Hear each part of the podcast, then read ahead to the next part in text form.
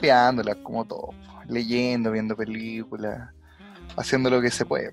Y obviamente estar aisladito para que esto acabe lo más pronto posible.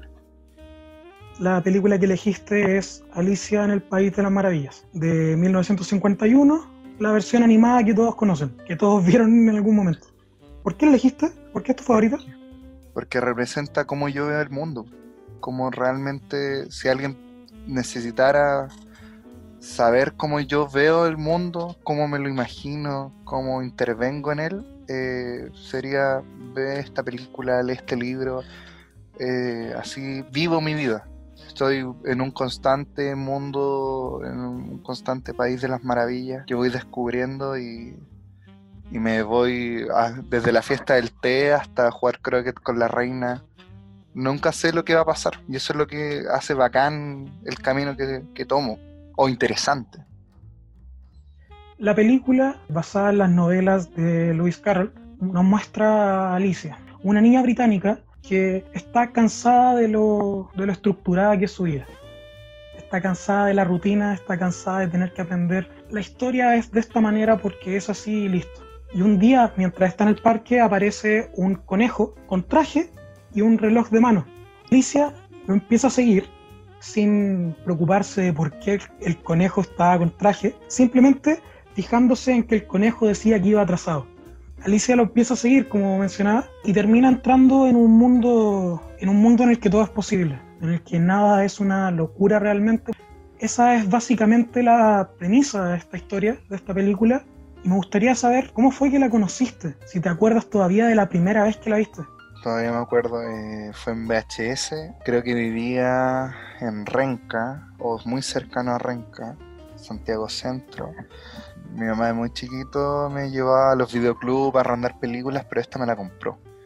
Porque después de la primera vez que la vi y que fascinado, eh, no podía dejar de verla. Y la terminaba y la volvía a poner y la rebobinaba y tenía que esperar hasta que el cassette haga el... y poder verla de nuevo. Y fácilmente la podía ver cinco días sin problema. O sea, cinco veces al día sin problema y no me aburría. Y hasta el día de hoy algunas veces digo, eh, no sé, estoy haciendo cualquier cosa y pongo la película y no necesito ni verla porque me la sé tan de memoria que me la voy imaginando. O si quiero dormir y digo, ¿sabes qué? Quiero soñar que veo la película. Y, la sueño y termino la película y despierto. Eh, a, ese nivel llegué de, de, que me gusta con delirio, así como con, con mucho con mucho fanatismo pero es porque me sentía me sentía Alicia me sentía esa Alicia que trataba de salir de esta estructura, de estas normas constantes que se te imponen, y veía una opción de que era real, pues de que este país de las maravillas está dentro de nosotros o a la vuelta de la esquina y solamente tenemos que ir a, a buscarlo por muy curiosesco, curiosesco que fuera. Y no importa qué tarde sea, en cada momento es la hora del té, así que eso es lo que me motivó, yo creo, de muy chico eh, cuando vi la película. Y me pasó de que llegué a tal nivel de que yo veía al gato, a ese nivel yo en mi pieza veía que se me aparecía el gato y me sonreía y yo le respondía. Para cualquier persona decía un esquizofrénico en potencia, un, posible... Pero yo lo veía como algo muy normal. O sea, desde que un, peluche me contestara a que un gato sonriente se, se se tomara el techo de mi pieza y me sonriera y me dijera, ¿por qué estoy ahí? Si yo debería estar allá. Y, eso me acuerdo que me marcó tanto que mientras crecía, todo lo que iba adquiriendo, todos mis gustos que iba desarrollando, iban por este toque de fantasía constante, que hacía sacar el mundo ordinario que vivía y proponía esta nueva visión. Y así me por lo mismo estudio cine, porque quiero contarle a la gente cómo muchas veces yo veo la vida. Yo soy también muy fanático de los monstruos, de, decirle que el monstruo es menos monstruoso que el mismo monstruo y el humano es el verdadero monstruo y así eh, consecutivamente. Alicia me enseñó que puedo pensar en tres imposibilidades en el día y puedo cumplir capaz dos.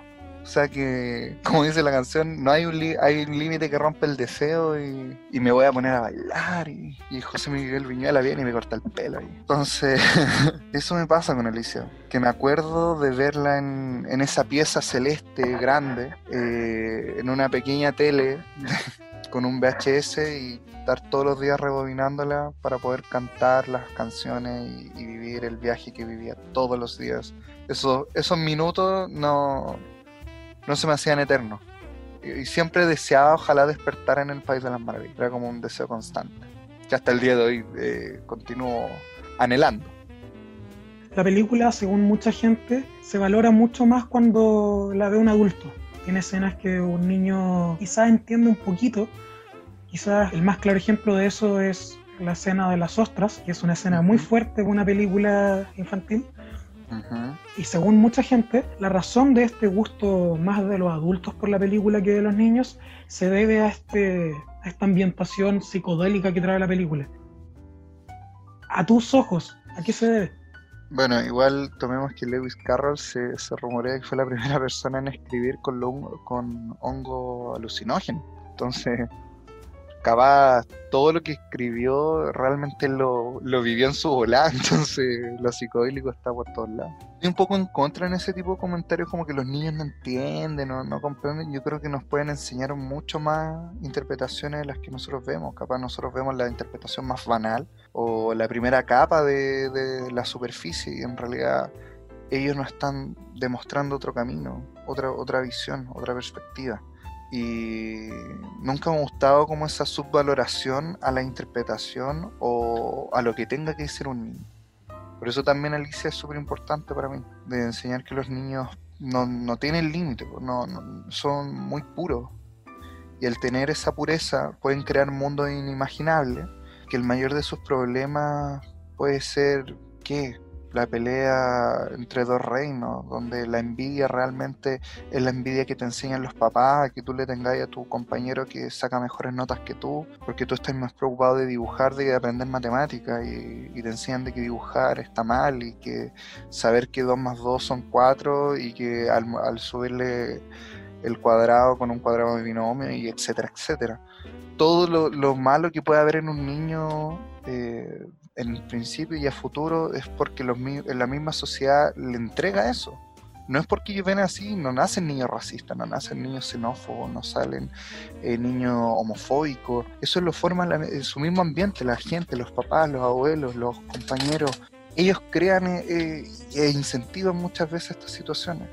Entonces, como ese punto, no, no estoy tan de acuerdo de que un niño no lo entienda puede haber muchas veces este subtexto que realmente para una edad no se pueda comprender, pero no, no cierro la posibilidad de que un niño de cuatro años me diga, oye, ¿por qué se están comiendo esta ostra? Y es casi como una anhelación al abuso, y etcétera, etcétera.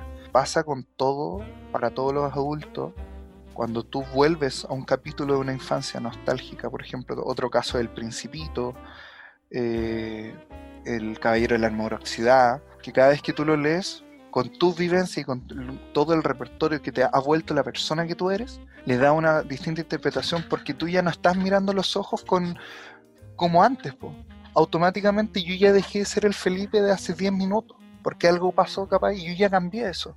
Es una metamorfosis constante, entonces eso te permite, te abre nuevos horizontes, nuevas perspectivas, y no es malo, pero lo que sí es malo es olvidar que fuimos niños, olvidar que fuimos soñadores, olvidar que fuimos héroes, fuimos villanos capaz. Y así, olvidar lo que fuimos es lo peor que puede pasar. Y cuando un adulto olvida que es niño, obviamente va a ver esto y capaz se va a reír de lo ridículo e imposible que llega a ser. Pero cuando está eso presente y ese respeto también, y te abre capaz las mayores enseñanzas que te puede dar la misma vida. Capaz te está adelantando cosas que va a ver, va a haber un conejo blanco que es un obsesivo compulsivo, que tiene una desesperación constante a cumplir los parámetros que se le imponen y que su misma mente le impone y que es algo normal. los obsesivos compulsivos no, no, son, no son psicópatas como muchas veces la gente cree. Son gente con una condición mental distinta. Yo soy obsesivo compulsivo, yo tengo ese rasgo eh, psicológico y, soy fanático por mi trabajo, soy muy trabajólico por lo mismo. Eh, si quiero saber algo, puedo estar leyendo horas sobre lo mismo porque no, nos apasiona mucho. Pero eso no quiere decir que sea malo. La reina corazón es alguien que no tiene tolerancia a la frustración, alguien que explota constantemente. Yo creo que todo en nuestro pequeño corazón tenemos y en nuestra mente tenemos una parte de la reina corazón. Y si lo vemos más, Alicia en el País de las Maravillas, el País de las Maravillas es la mente de Alicia, son sus personalidades, son sus sentimientos, son sus deseos, sus anhelos, sus rabias, sus miedos. Y por eso te digo, todos tenemos algo de cada personaje. Y cuando vemos la película, puede ser hasta un mismo espejo. Entonces, por eso cada vez vemos distinto este film, porque cada interpretación que le damos, ya cada personalidad, cada aspecto de ti ha cambiado, ha evolucionado o, involucionado, y se puede sentir representada como no. La película avanza en base a que Alicia va recorriendo este país de las maravillas y va conociendo a distintos personajes dentro del mismo. Se nota mucho la diferencia entre un lugar y otro y de un personaje y otro. ¿Cuál sientes tú que es el, personaje o la escena que más te llama la atención? Oh, complicado. complicado poder escoger un puro lado. Igual entendamos que esta película que si bien se llama Alicia en el País de las Maravillas, tiene la mezcla de los dos libros, de Alicia en el País de las Maravillas y eh, A través del espejo, que en su principio como dato freak no se llama Alicia en el País de las Maravillas, sino se llama Las Aventuras Subterráneas de Alicia. Entonces, base de eso, hay, hay personajes que son del otro libro, y está esta misma mezcla que pasó con la película del 2010 de Tim Burton, que es como, oye, pero dicen Alicia, pero aparecen cosas que nada que ver, como el Jabberwocky y todo eso. Pero es porque siempre han mezclado las obras, porque es muy rara la narrativa que nos presentan. Pero respondiendo a tu pregunta, yo siento, sí, aunque me da como ese, como que me gusta pero me asusta, sería el momento con el gato Rizón, cuando lo conocen por primera vez. Y cada vez que lo pienso, en mi mente está, ja, y luego lloran también, y se desaparece cuando, la, cuando se ríe en su cara y los ojos empiezan como entre amarillo y rojo y la sonrisa cambia. Y para un niño, bueno, aterror, aterrorizante en todo sentido. Y a mí me encontraba súper llamativo, así como, chucha, hay un gato que se desapareció y me está sonriendo, weón, y me habla y me contesta, qué, qué bacán. Pero igual es súper difícil, porque es seductor, es tentador, pero también es manipulador. Y en base a todos estos encuentros con personajes en distintos lugares dentro del País de las Maravillas, vemos a una Alicia que en un momento se quiebra, que en un momento no todo puede ser perfecto solo porque es manipulable, no todo puede ser perfecto porque, porque es llamativo, porque no está estructurado. Alicia, como cualquier niño de su edad, termina cediendo y queriendo volver. Claro, a la estabilidad que uno se muestra. Eh, creo que no todos tenemos eh, la tranquilidad de decir que tuvimos una buena infancia o, que tenemos el gusto de decir, sabes que yo podía dormir tranquilo, no me iba a pasar nada. Por eso es tan importante que en Chile se hagan cambios con el Sename y con el sistema público. Es imposible que un niño tenga que temer por su vida cada vez que diga que tiene frío, que tiene hambre o que alguien lo está golpeando sistema que no lo cuida, sino que lo siga violentando. Capaz algo, eh, la gente que lo escucha dice, ¿por qué está hablando del Sename mezclando con Alicia? Por lo mismo, porque Alicia quería volver a su lugar, a su zona de confort, donde ella se sentía segura. Y no todos los niños pueden hacer eso. No todos los niños tienen la preocupación de que si juegan con el Max o con el peluche, o tienen que dibujar con un crayón rojo o con un crayón azul.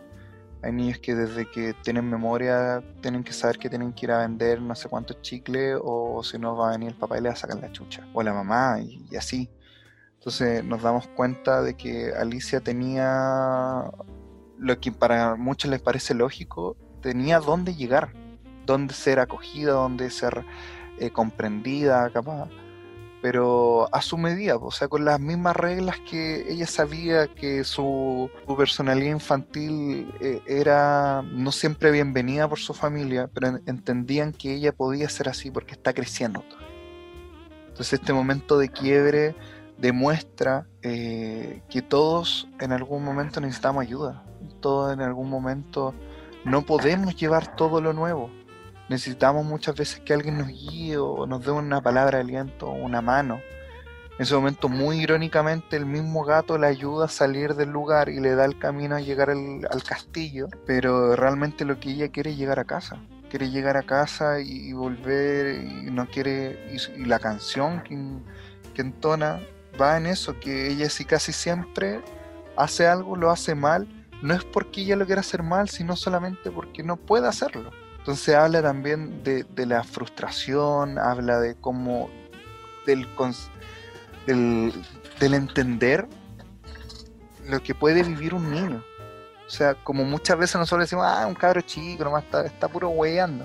Pero en realidad no sabemos capaz el dilema interno que tenga, eh, los sentimientos donde te pueden llevar. Y a eso me refiero a depresión, eh, exceso de alegría, que, también es algo malo, o sea, todo en exceso es malo mencionabas que la conociste de niño, que la viste por tu mamá y que el momento en que la tuviste ya no dejaste de repetirla. No, hasta el día de hoy. Hay muchas veces en que se plantea la, pregunta, y yo siempre la hago en el programa, de si te gustaría verla por primera vez nuevamente. Hay muchas veces en que uno dice, me encanta esto, me gustaría verlo, olvidarlo y conocerlo nuevamente. Y la verdad es que siento que ocupamos mucho esa frase pero en realidad cuando nos hacen la pregunta no muchas veces no lo cambiaríamos. Entonces quiero saber qué harías tú. Eh, sí, es como que todos piensan que no, ¿para qué? Pero porque ya lo viviste, pues no te gustaría decepcionarte o cambiar lo que ya fue. Eh, no me gustaría cambiarlo, no por el hecho de, de, algo personal, más que nada porque por algo pasó, por algo la vi, por algo me encantó y sé que si la volveré a ver por primera vez me va a volver a encantar porque va a ser en el mismo contexto o en un contexto muy similar. Voy a seguir buscando a alguien que comprenda cómo yo veo el mundo a esa edad y veo a una niña rubia en este caso que ve el mundo con cosas como yo la veía cuando chico y me gustaría me gustaría volver a sentir esa empatía de poder decir sabes que yo te entiendo entiendo que tienes miedo porque yo también lo tengo. Tengo inseguridad, yo también la tengo. Y quiero ayudarte. ¿Cómo puedo ayudarte? Entonces, con que la viera o no la viera de nuevo, sé que el resultado sería más o menos igual. Pero por algo pasan las cosas y uno tiene que valorar su pasado, aprender de él sobre todo. Cuando la gente cree y dice, no, yo viajaría en el pasado y podría cambiar tantas cosas. Más que querer remediar o, cambiar desde borrarlo, hay que aprender de ello y, no olvidarlo. No olvidarlo, por algo pasan las cosas. O sea, por algo uno hace cosas, eh, decide y te forman, te van formando como uno es. Entre éxitos, errores, intentos. Me gustaría volver a ser el niño, obviamente, y poder disfrutarlo con una mentalidad un poquito más infantil de lo que ya tengo pero me gusta poder recordar ese día cuando la vi, las sensaciones, esa pieza azul, azulada, celeste, viendo que se me asomaba el gato después. Y ahora que recuerdo, hago memoria, estaba enfermo. en ese tiempo creo que me había enfermado no sé qué cosa y otra pasión, otro personaje que me gusta mucho es Scooby-Doo. Y justo mi abuela me llevó una mochila de, de Scooby-Doo de regalo. Y yo estaba viendo Alicia. Y cuando vino, le digo, pero Lela, ahí está el gato. Y me quedo mirando, obviamente, horriblemente feo. Digo, este niño, por favor, ¿qué le están dando? ¿Qué paracetamol le dieron? Esto es cocaína, hija, esto es cocaína. No, mentira. pero lo pienso y digo, como que solo tengo sentimientos de agradecimiento a ese niño. Ese niño que decidió continuamente todos los años no tenerle miedo, o sea, si bien tenía mucho miedo, ponerle la frente en alto y decir esto me gusta, quiero seguir soñando, quiero seguir creando, no quiero ser amargado como, como se me impone, no quiero ser ultra serio, quiero poder reírme y poder tomar té cuando no hay que tomar té. Alicia me enseñó que podía ser yo mismo y no era malo. No era malo ser peculiar o extraño o mirar los ojos con anhelos de encontrarte un fénix o tener miedo porque te podía aparecer una gorgona o, un, troll que, iba a intentar llevarte a su cueva. Era tan normal como trataban todo lo extraño que me hizo sentirme en casa. Entonces no me gustaría no me gustaría poder cambiar lo que ya me formó. Lo que sí me gustaría es poder decirle a ese niño que no tenga miedo de ser diferente, que no tenga miedo de decir, está bien que no te guste la pelota, está bien que no, te guste lo que a la mayoría de los comillas estereotipos de hombre le tienen que gustar, tú sigue soñando. En algún momento ese sueño se puede, se puede hacer realidad. Y en eso estamos. Estamos trabajando para que los sueños que yo tenía cuando vi a Alicia ahora se hagan realidad. En mi caso en particular, el único conocimiento que yo tengo con Alicia es el de esta película. La vi de chico, un par de veces más la he vuelto a ver, pero nunca me nunca me he dado el tiempo de ver otras adaptaciones o de leer las novelas. Hay varias, hay una en blanco y negro que hay muchas adaptaciones. ¿Qué opinión tienes tú al respecto? ¿Cuáles son las adaptaciones que más te gustan? ¿Cuáles te llaman la atención por cierta por cierta cosa en particular y cuáles son derechamente las cosas que has leído o visto que tú dijiste, bueno, no.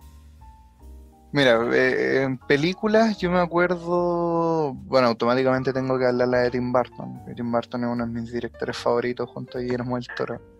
Por lo mismo que hablaba del seguir soñando, el seguir siendo niño, a pesar de que la barba y, las canas te salgan. Eh, encuentro que hay, hay, una versión mucho más madura que cuando la recibí estaba justamente ya en la adolescencia. Entonces, mm, esa misma Alicia que yo vi cuando chico, que era un niño, que yo también tenía una edad muy similar, cuando veo a esta nueva Alicia, eh, adolescente, con problemas de adolescente, con eh, preguntas, cuestionamientos de, un adolescente, llegó en el momento justo, o sea, como fue como gracias por esto, de verdad, muchas gracias. Eh, amo el sombrerero, es uno de mis personajes favoritos. Johnny también, un tremendo actor. Que ahí le rendí su, homenaje con mi cosplay, que de verdad lo amo. Cuando interpreto al sombrerero siento que soy, de verdad, como que no hay barrera. El, mundo es mi país de las maravillas, me siento parte de ello. Y entro en el juego de la interpretación eh, hay una actuación, me acuerdo del 99, que lo que sí puedo rescatar es como el, valor creativo. Eh, todas las adaptaciones que se han hecho de, Alicia, desde las películas en blanco y negro hasta la última, eh, todas tienen sus recursos de, de poder, cómo logramos un mundo extremadamente imposible donde no había mucho efecto por computadora, todo tenía que ser set, mucho maquillaje, mucho diseño de producción y, alguien que, que, ama el cine como es, como género, como arte, eh, lo valoro demasiado. Entonces, ver los vestuarios, ver el maquillaje, el intento de cómo logramos esto, lo valoro. No me gustan, obviamente, eh, esas adaptaciones, porque obviamente no, no, no las siento, las siento como sin alma, como que, hoy hicimos esto porque me pidieron hacer esto pero no siento como el sentimiento de, la esencia de, la novela y, que logró Disney. Disney logró algo súper peculiar de que una historia que para muchos no es para niños, logró hacerla transversal. Con personajes súper extraños, súper... pueden ser hasta intimidantes algunos. Eh, logró hacerlos amables y atractivos para varios. Entonces, eh, obviamente mis dos versiones favoritas serían estas dos películas. Pero si me preguntan así como algo que salga, pero tenga el mismo hilo conductor, está el juego Alice Madness o el Alice McGee, que es el, primero y la segunda parte. Ahora se está trabajando en la tercera. que es Alice Asylum, que encuentro que es maravilloso el, el giro que le dieron a la historia, la interpretación oscura, con... tiene todo lo que Alicia es, pero a la vez con una innovación que veo que él también viajó en el País de la Maravilla. Entonces yo, le, yo siento de que cada vez que jugaba el juego, eh, valga la redundancia, realmente estaba viendo un posible País de las Maravillas. Y no cuestionaba a pesar de haber visto ya muchos países de las maravillas, más el que yo imaginé cuando lo leía, sino es como cada uno tiene su país de las maravillas y este es uno más. Entonces recorría esta Alicia que, estamos, eh, se mueve por el trauma, la venganza. Y para quien no lo haya jugado, por favor, hágalo. Es como para todo fanático, realmente ese juego es una joya. Y si no, vea el gameplay. Vea el gameplay. Yo lo hice así la primera vez gracias a un youtuber que ahora, ahora no está ya, era chileno, se tenía el pelo azul y, y seguía muy bien con los vecinos. Eh, lo vi a través de él, pero lo único que le puedo agradecer, gracias por mostrarme el juego cuando yo no lo podía jugar. eh, vive, vive, en una casa rodante, weón, para que no tengáis vecinos, es como el único consejo que te puedo dar. Y, nada, sería como fuera de esas dos películas, ese es como lo otro que de verdad me gusta. Porque todas las otras como películas o adaptaciones, de verdad las siento como sin alma. Las siento como colguémonos de que hay una fama de este cuento y hagamos nuestra versión, que pasa mucho en la industria.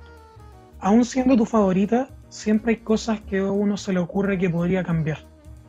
¿Qué pasa en este caso o sientes que la película es tal cual debería ser? Me gusta, me gusta cómo es, me gusta cómo está contada. Mucho, muchas canciones así, yo no, no soy tanto de...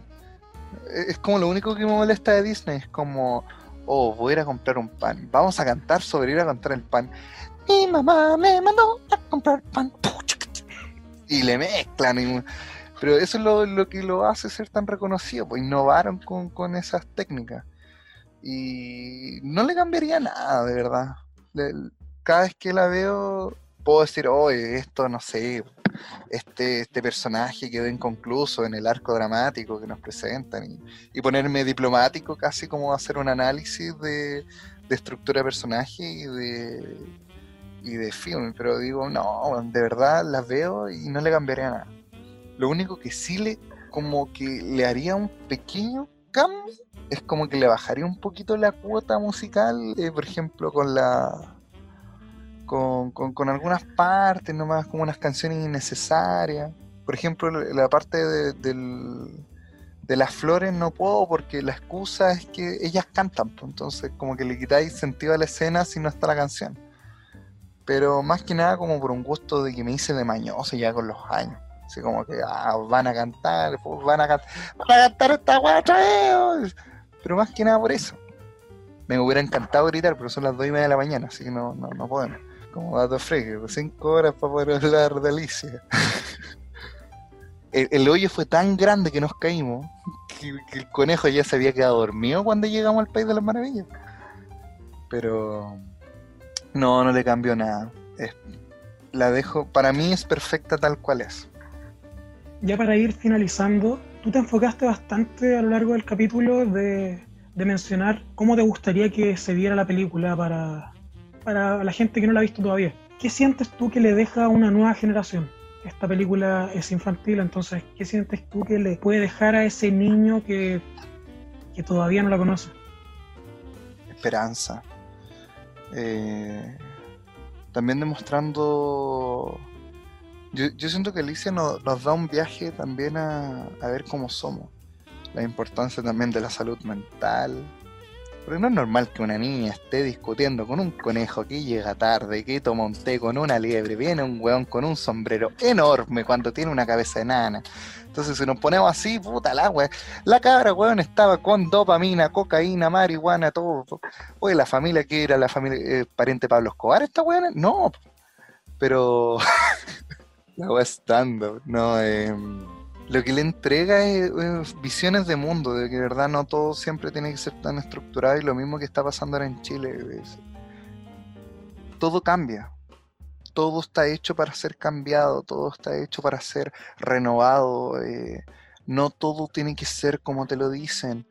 Tú puedes crear nuevas realidades a través desde la palabra, desde la oratoria, eh, desde la pintura, desde todo, todo, todo crea realidad. Y tú tienes que ser partícipe de eso. También eh, muestra un, un- aspecto de que el ser imaginativo no es malo o hiperkinético. Yo me acuerdo en, nuestra generación, ser hiperkinético era la peor weá y el Ritalin tenéis que tomártelo sí o sí, pues como Ritalin y clávenle las patas al, al suelo a este weón. Uno entraba a una casa y dice, oye, que son lindos sus trillizos. No, si es uno solo, es que es muy inquieto. Entonces es lo mismo, o sea, como que se ha visto como algo malo y esta niña te demuestra que no, que no es malo, que es bueno jugar, entretenerse, explorar, pero también hay momentos que son para reflexionar. O sea, como que te enseña que de- desde niño hay momentos para todo. Hay momentos para entretenerse, para jugar, para tomar el té y otros momentos para decir, necesito ayuda, quiero llorar, quiero expresar lo que siento. Eh, las nuevas generaciones pueden tomarlo como, que, re- que, que, que fome, que, que, que patético. Yo quiero jugarle el Fortnite, pues mami, con, poneme el, el, el- el Call of Duty. Call of Duty, vieja estúpida. Eh, gracias, Felipe Bell. Eh, pasa eso. Yo que ve- veo a Alicia siendo como la generación que, que nació después del miedo. Veo a Alicia como una llave a, la felicidad, una llave al soñar, a innovar. Y siento que los niños pueden tomar esto mismo, los niños, los adultos y los viejos, pueden tomar esto como casi filosofía de vida. Yo lo tomé así. Yo no veo el mundo eh, gris que te quieren hacer ver, que todo es malo, que todos son, eh, que todo, todo puede ser corrupción, todo puede ser comprado, todo puede ser manipulado, todo puede ser estafado, que todos te quieren cagar, que todos coiman contra ti, que to- todo, todo, todo es malo.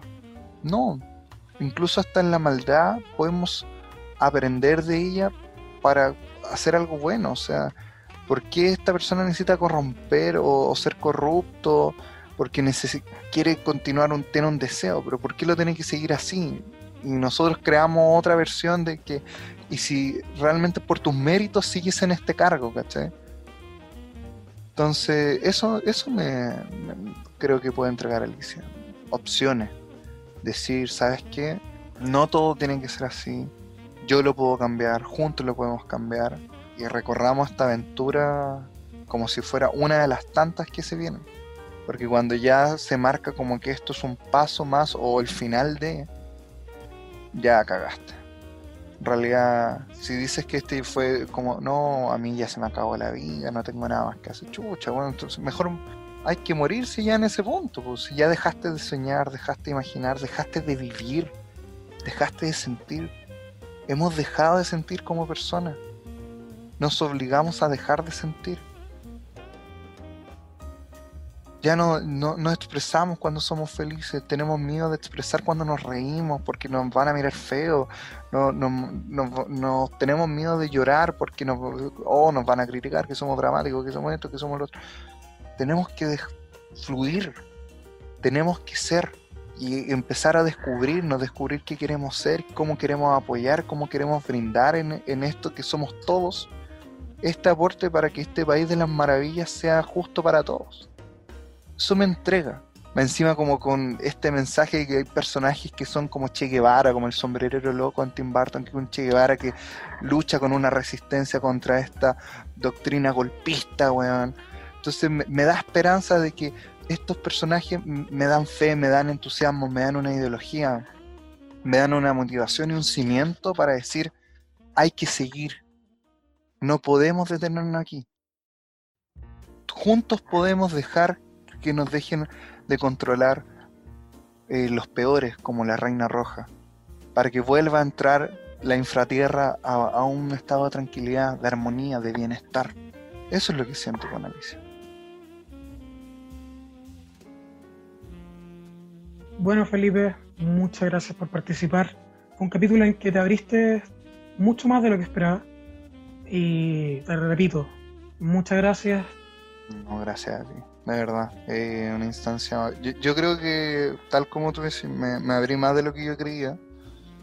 Y me ayudó también a decirme a mí mismo lo mismo que le estamos comunicando a la gente, aprovechar de recalcármelo a mí mismo. Que algunas veces se me olvida que puedo pensar en imposibilidades todos los días y capaz cumplirlas.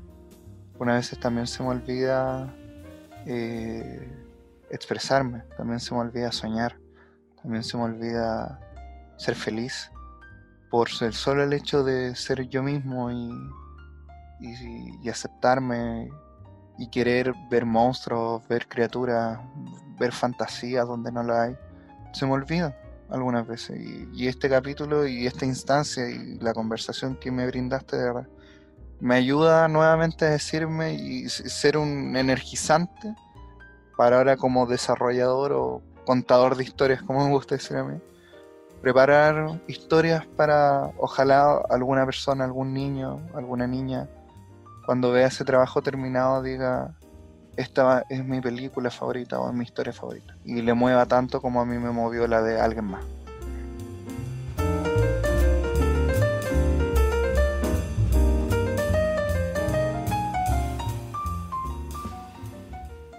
No, mira, déjalo, déjalo, déjalo. ¿Cómo estáis? Súper bien, después de cuatro horas. Estoy impecable.